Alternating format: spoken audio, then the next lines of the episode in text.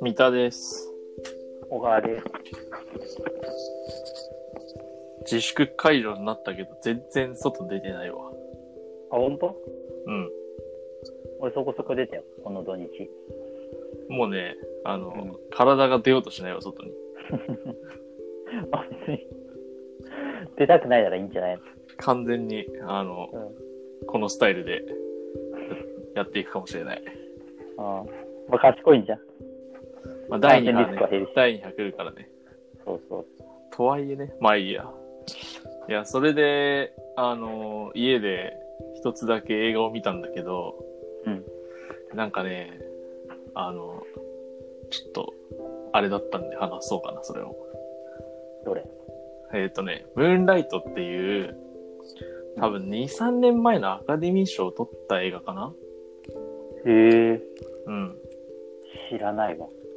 うん。ムーンライトっていう、えっ、とね、主人公がうん黒人の人の映画で、まあ、うんただ黒人差別も、まあ、まあ、扱ってるんだけど、あのね、一言で言うとなんかね、もうね、要素を詰め込みすぎてて、もう僕の目にはね、もうなんか要素がもう多すぎて、なんか、あの、これ、このテーマ扱っとけば、なんか高尚な感じになるよね、みたいな、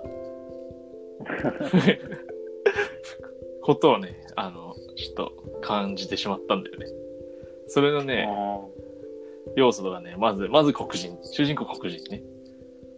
はいはい。まあ最近も揉めてるけど、うん最近、まあ別にでも2年前の映画だからそれは別に関係ないんだけど、まあ、主人公まず黒人で、で、はいあはとなんか、あのね、麻薬も、まず、主人公のお母さんが、あの、もう麻薬中毒者っい。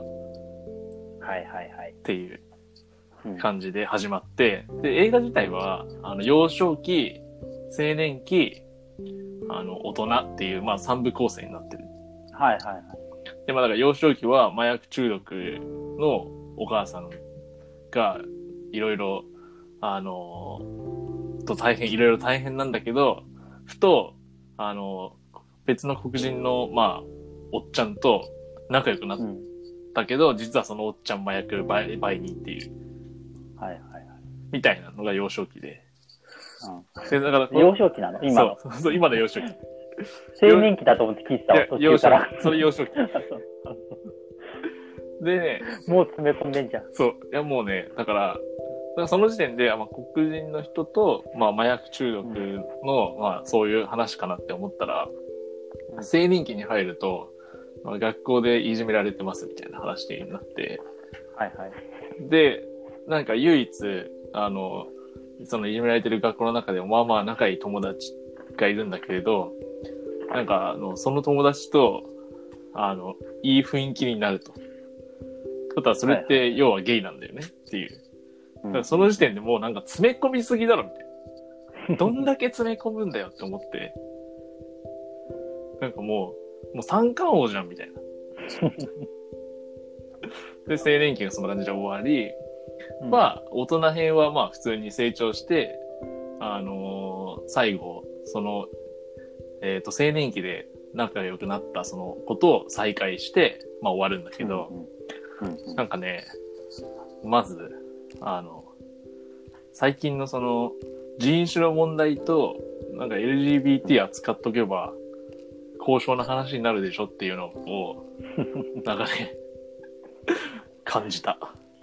あそう結構あれだね、アカデミー賞に対して結構毒を吐くというか、別にアカデミー賞うんぬんじゃなくて、なんか、うん、まあ少し最近落ち着いたけどさ、一昔前も LGBT をなんか絶対登場させてなかった。あドラマやら漫画やら。確かに、わかるわかる。あれもなんかなんなんて思ってたんだけど、うん、まあでも逆に言うと普通の存在になったってことなのかな。な、なんなんだろうね。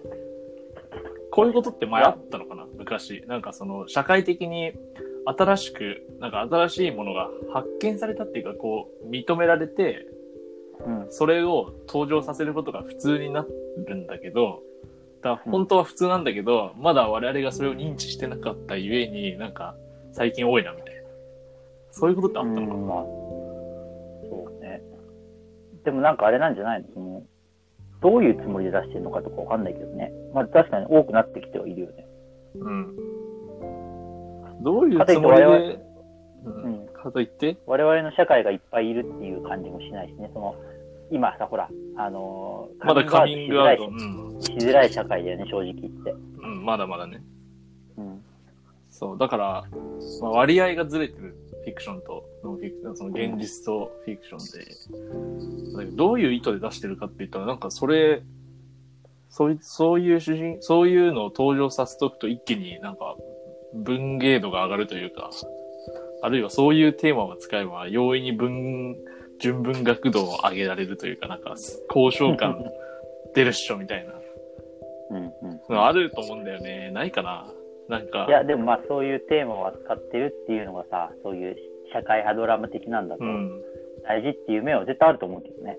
だからでもさ、安易にそれをさ、こう手に入れられるよね。その、そのし、そのなんだろう、評価。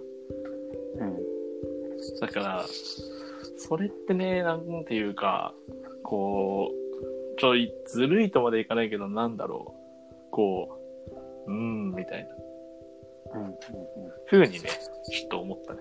まあ、今日見たムーンライトはもうそれ以上に詰め込み感がすごかったね。うん、なるほどね。でちなみにね、あ、そう言い忘れたけど、大人になって、大人になって、その主人公がやってる仕事が、あの、麻薬の売人っていう。あ、結局そこに戻っちそゃうよう。。結局そこに落ち着くっていう。ああ、なんか、そういう感じの貧よ。困の再生産みたいなとこあるわけね。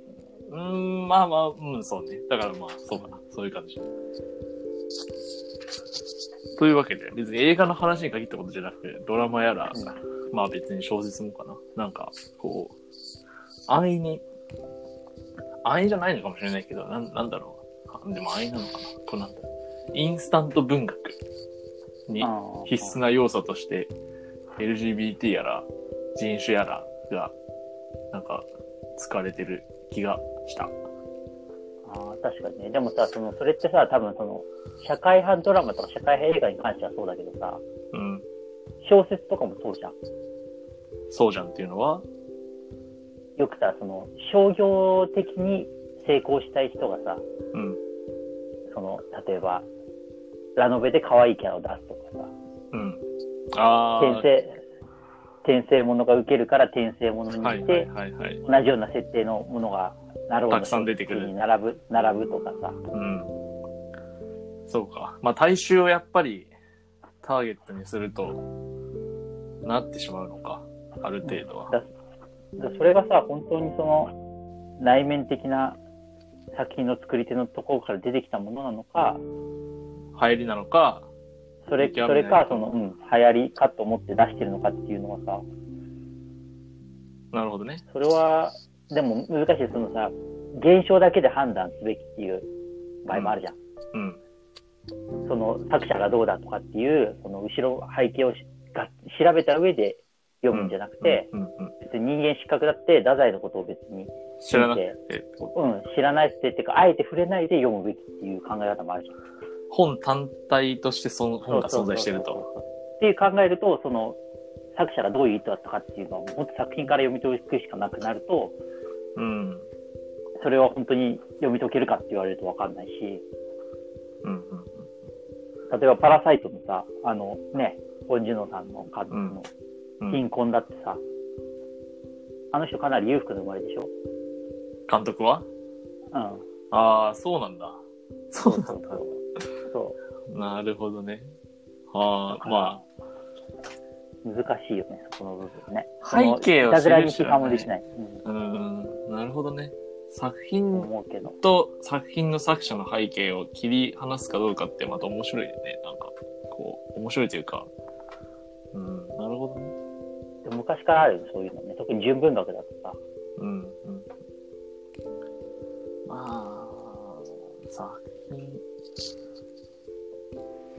うん。なるほど。まあでも大事なのはあれよ。え、ムーンライト面白かったの面白かったといえば面白かったんじゃないあの、タイトルが良かった。あの、タイトル、映画とかって意さ、味が映画とか小説ってさ、はいタイトル、ルがさ、うん最初読んでもさ、全然なんでこのタイトルなんだろうがわかんないまま読んでさ、なんか中終盤くらいでさ、なんか、うまい具合にこのタイトルのフレーズが出てきたりさ、なんか、ああ、そういうタイトルね、みたいなのがわかるとさ、はいはいあはいの、はいはい気持ちいいじゃん。うんそれが、あの、展開されてたよ。